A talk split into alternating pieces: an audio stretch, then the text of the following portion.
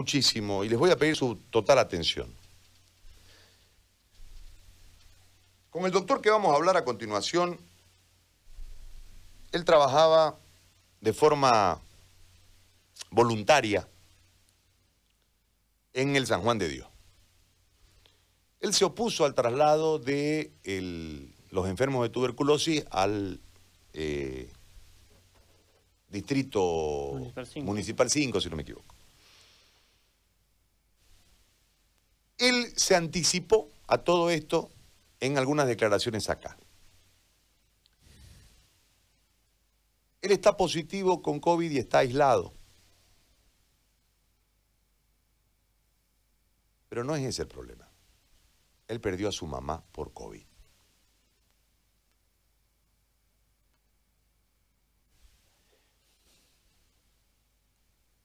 Y yo hablaba ayer con él y hemos quedado en una en esta entrevista,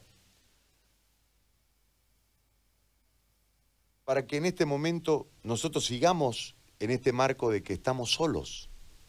Es están solos los médicos, están solos los trabajadores en salud, están que son el pueblo. Todos nosotros conformamos el pueblo. No se conectan con nosotros las autoridades, no ven las realidades porque tienen otro tipo de intereses. Entonces, si usted, por ponerle un ejemplo, conversa con un político y le dice, con 100 pesos nosotros podemos comprar tantos, este, 10 betadúos o 10 dexametasona, él le va a decir, me parece fantástico, pero va a comprar 8. Van a figurar dos, pero él va a buscar el negocio. Y si no, a la que le vaya a comprar le va a pedir una cuota. Y entonces, ese, ese es el tema en cuestión, ¿ok? Por eso es que todo se hace más lento, por eso es que todo es tan complejo. Mientras todo este negocio marcha, mientras toda esta eh, acción corrupta se mueve, los individuos perdemos a seres queridos. Está el doctor Jorge Arce, neumólogo, alergólogo e, e inmunólogo, inmunólogo eh, en este momento en vía Zoom. Doctor, primero, lamentar el fallecimiento de su mamá, eh, lo conversábamos ayer. Sé que usted está en este momento aislado también. Eh, sé lo duro por información que es perder a un ser tan querido y ni siquiera poder darle el último adiós por un tema de bioseguridad y que al fin de cuentas termina uno recibiendo a su ser querido en una caja después de haber sido cremado. Sé que es muy duro y yo le agradezco primero la valentía de en este momento tan complicado, permitirnos a través de este medio que usted, más allá del dolor, anteponiéndose al dolor, le cuente a la gente la realidad que en este momento nos golpea y lo dramático de esta realidad. Doctor, bienvenido. Lo empiezo a escuchar y le agradezco y le reitero mi condolencia. Gracias, José Gary. Jorge César, en primer lugar, agradecerle tus palabras. Este, como bien lo dijiste, yo antes estuve en otra lucha del tema de la tuberculosis, pero es otro punto. Yo ahora me encuentro acongojado porque he sufrido en carne propia que es perder a un ser querido, que es perder a tu mamá. Más que eso, este, creo que han visto en el Facebook, en el WhatsApp, todas las muestras de cariño hacia mi madre, ¿ya? Yo lo digo por conocimiento de causa y tal vez a algunos no les gusten mis palabras, pero yo lo viví. Yo estuve ahí. Yo no pude abrazar a mi mamá en su último instante por medidas de bioseguridad. No pude. A mí me criaron de una forma de estar ahí con tu papá, con tu mamá. No lo pude hacer. Tuve que verla a la distancia y después tuvo que venir la funeraria y acompañar hasta que la lleguen, hasta que la incineren. Esa es la verdad. Y, es un dolor grande al otro día volver y que te la entreguen en ceniza. Yo le prometí a mi mamá que su fallecimiento no iba a ser en vano, porque ella fue una valiente. Ella tenía más de 64 años y seguía yendo al hospital. Nunca fue una cobarde. Estuvo ahí en primera línea y siempre charlábamos el tema. Le pedía que se cuide y me decía que la necesitaban sus pacientitos. Yo le compré el equipo de bioseguridad. No fue lo suficiente, ¿no? Y, y los internos y residentes son testigos que mi mamá iba en la tarde, iba en la noche, fines de semana a ver a sus pacientitos entonces yo no puedo ser cómplice de callarme y decir que las cosas están bien cuando están mal. Yo soy médico, yo estudié medicina por el ejemplo que vi de mis padres y mi madre. Ellos hacían turno en el hospital de niños y se Juan de Dios. Yo aprendí a multiplicar, a sumar y a restar y a leer en los hospitales. Y mi mamá me dejaba en el hospital en su cuarto y, de ahí atendía pacientes y volvía a ver cómo estaba. Así me crié, esa fue mi infancia, de la cual me siento orgulloso. Decirte que, la, no, no la extraño es mentirte, la extraño todos los días, cada segundo, cada minuto. Lo duro es tener que velarla y que no pueden ir ni sus hermanas por la edad ni sus amigos por las medidas de seguridad. Y lo entiendo y lo comprendo, porque yo lo sufrí. No quisiera que nadie lo sufra, que nadie lo sufra. ¿Cómo nos van a decir que las cosas están bien si no hay equipamiento, infraestructura, recursos humanos? Cuando mi mamá estaba internada, tenía un amigo ahí que estaba internado, el doctor Félix Arumbari, fue mi residente de medicina interna que también falleció estaba la licenciada Elia Ríos, que la conocí porque fui interno en el Hospital San Juan de Dios, falleció hace unos minutos. Veo unas noticias que mi profesor, el doctor Elmer Santibáñez, en la Caja Petrolera fallece. ¿Cómo nos van a decir que las cosas están bien? ¿Acaso tenemos que esperar que sean las 7 de la noche para ver cuántos muertos, cuántos fallecidos, cuántos recuperados hay? Pero no hablan de los médicos, no hablan de las enfermeras, de los trabajadores en salud cuando mi mamá estaba internada, se instaló una huelga, una huelga por bioseguridad, siendo que es un derecho de los trabajadores en salud que le den el equipo de protección personal. Nosotros, como te digo, estudiamos medicina por vocación y las enfermeras igual y los trabajadores ayudan por vocación. Pero nosotros tenemos una familia, tenemos un papá, una mamá que nos espera, una hija que me espera, una esposa que me espera. ¿Qué va a pasar con eso? ¿Por qué no cuidan al cuidador y a la familia del cuidador? Ahorita nos encontramos en terapia intensiva. Como neumólogo, te digo, vamos más de siete neumólogos infectados con COVID. Somos aproximadamente unos 25. Siete. Entonces, ¿cómo van a decir que estamos bien si estamos mal?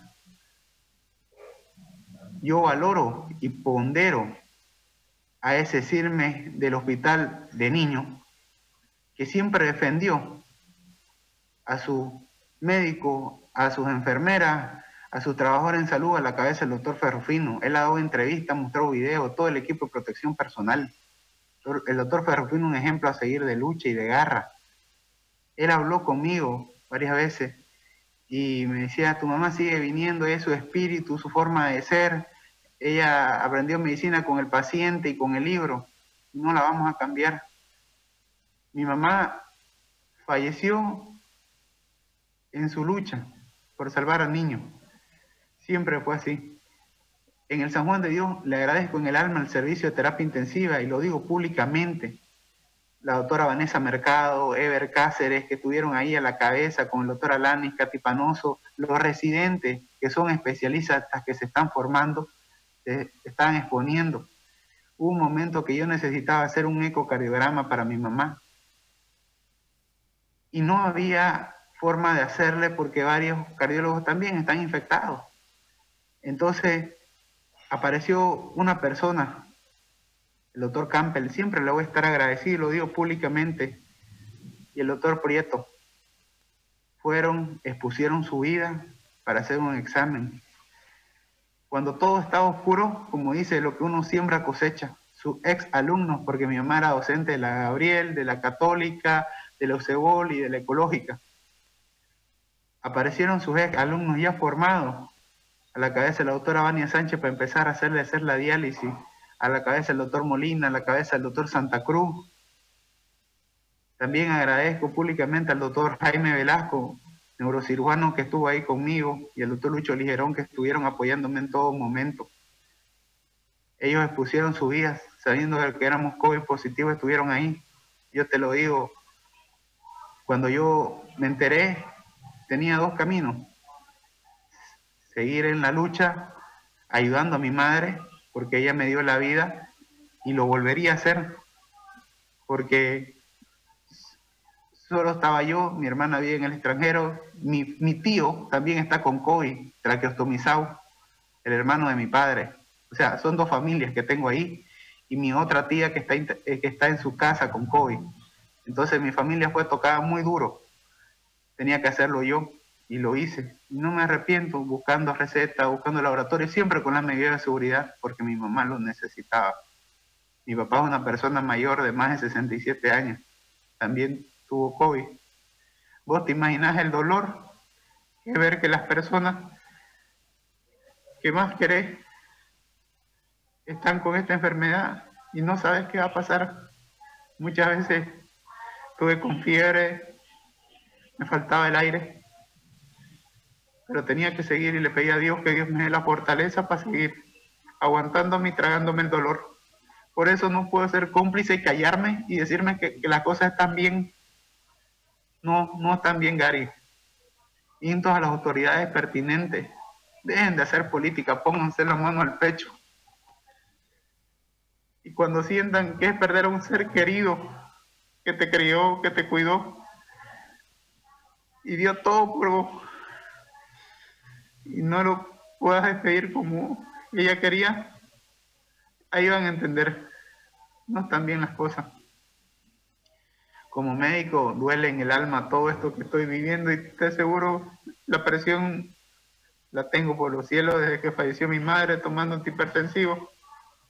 Y estudié medicina, mis compañeros saben lo pegado que era mi mamá. Todavía la esperaba. Estudié más de siete años afuera con esperanza de volver acá y cuidar a mis padres. Y di todo lo que pude dar. Y más, y siempre le animé a mi mamá. A mi mamá la declararon cruceña de oro por ser la primera residente de pediatría. Hizo pediatría acá y después se fue al exterior, al San Pablo, y volvió a hacer pediatría, infectología y neonato. Entonces, ella fue una académica, nunca fue una política, al igual que mi padre. Ellos lo único que han hecho en su vida es trabajar toda su vida para ayudar a la gente. Un hombre que está más de 33 años trabajando gratis por vocación. Cuando a mi papá le hicieron una entrevista unos días porque no había camas en el servicio de neumología, decían que no había, y habían cinco camas, él metió al paciente contra viento y marea. Había un derrame a los días nos enteramos que un paciente que estaba a menos de dos metros tenía COVID. Nos entró el frío. Gracias a Dios en ese momento no fuimos. Luego mi mamá tuvo que ir al hospital de niños a ver a su paciente. Tres veces por semana, una persona más de 64 años. Y el hospital no me va a dejar mentir. Y, ellos saben el cariño que les tenía mi mamá y ellos le tienen a mi mamá. Todos estuvieron pendientes de mi madre en todo momento. Entonces, ¿cuántos médicos van a tener que caer? ¿Cuántos periodistas también van a tener que caer porque sé que Marco está delicado? Entonces, instar a las autoridades que se pongan la mano en el corazón no es hacer política, no somos una cifra más, somos una familia que está dolida, llorando y que le va a costar superar esto. Es una familia que siempre nos criamos juntos, ¿entiendes? Entonces, decirte que esto está bien, no está bien. Yo solamente digo, y creo que puedo hablar por el conocimiento de causa. Si vamos a pensar en la infraestructura, ¿por qué no han hecho domos como ha hecho el hospital japonés? ¿Por qué no hicieron domos en el San Juan de Dios? ¿Por qué no han hecho domo en el parque urbano o en el cambódromo? Estamos, no hemos llegado ni a julio y esto nos ha sobrepasado. en clínicas privadas hay campo. Mira, Gary, todos los días que mi mamá estuvo internada, mientras hacía los trámites, recoger medicamentos, subir al laboratorio, yo solo, veía a los pobres trabajadores ahí luchando, luchando por esto, por un barbijo, que le den condiciones de trabajo. Ellos también son humanos. En esos días, un trabajador en salud me llama, Henry se llama, y él sabe, me dice, doctor, por favor, ayúdeme, este, véamela la placa, se la veo la placa, lo examino, porque es mi amigo, somos amigos. Y le digo yo, esto es un COVID, le dije así. Y, se hace el examen. Y me llama desesperado, doctor, ¿qué hago? Me dijo. Tranquilo, yo tengo unos medicamentos, yo te los voy a dar.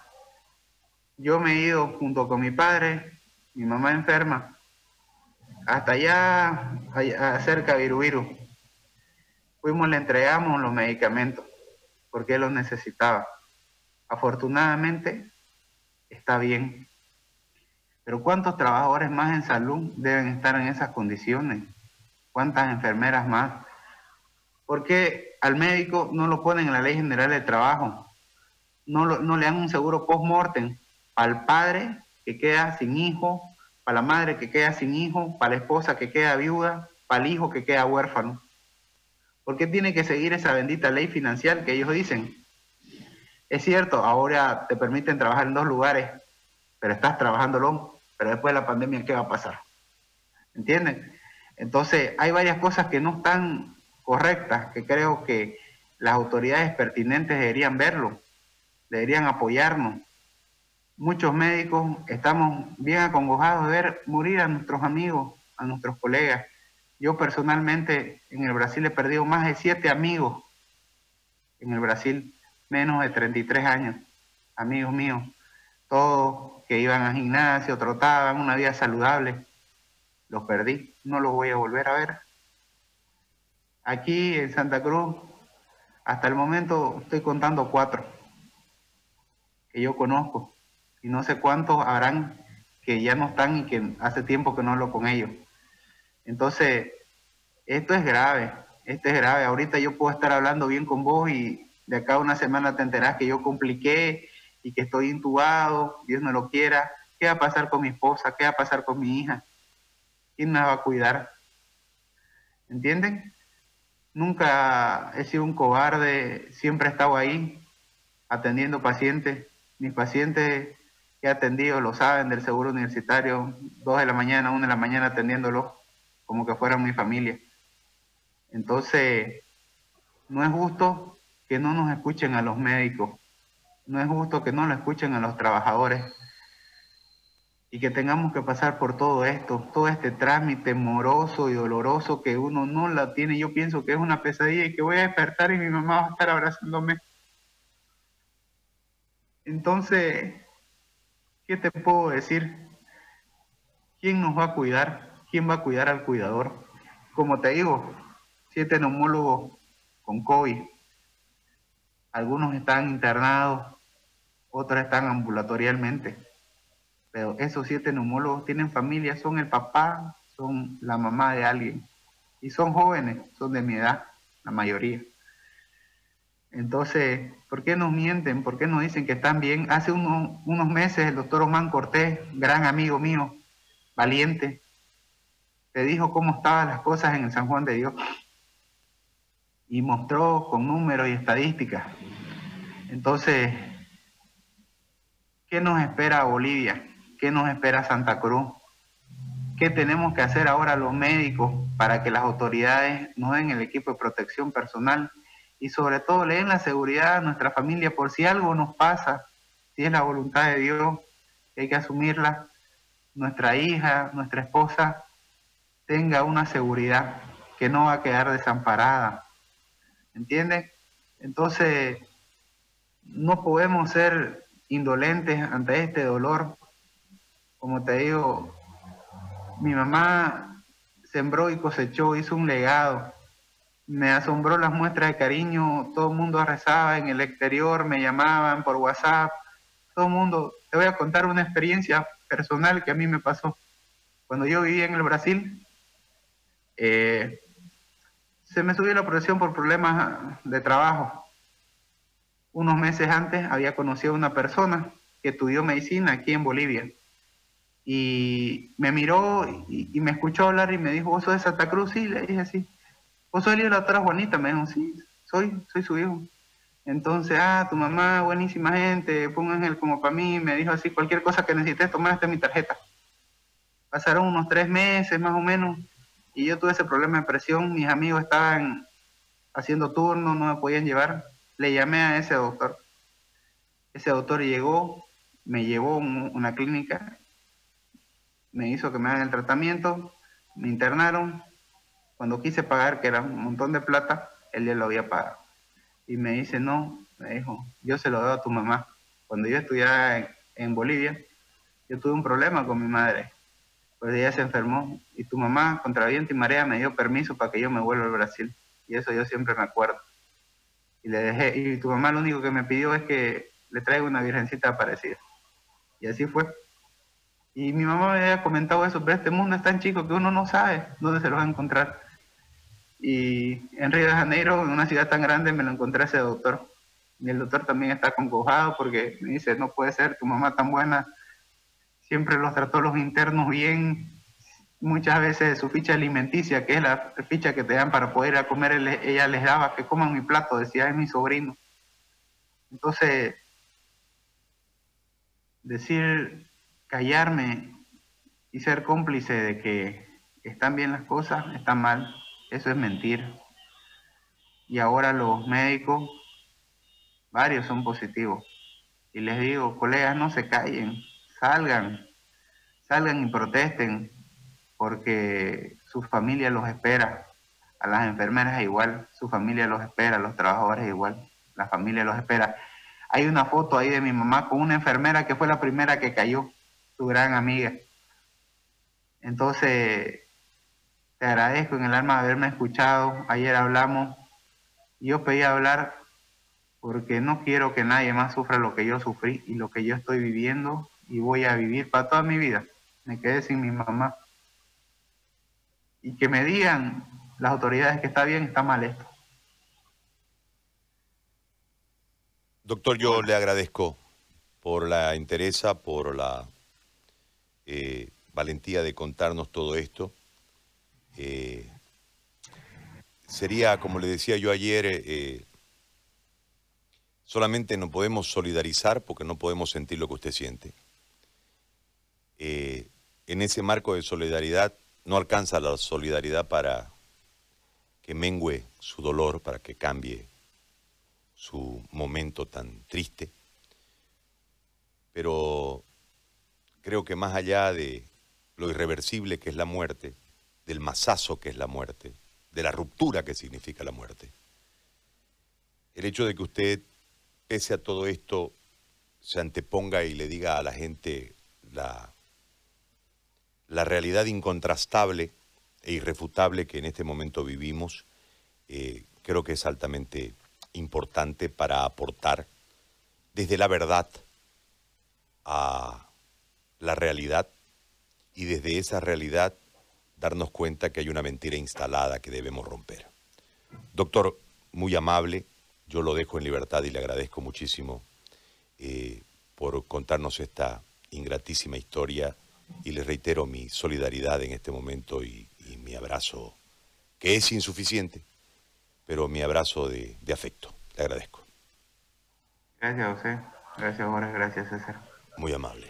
El doctor Jorge Arce, neumólogo, alergólogo e inmunólogo, inmunólogo, inmunólogo, inmunólogo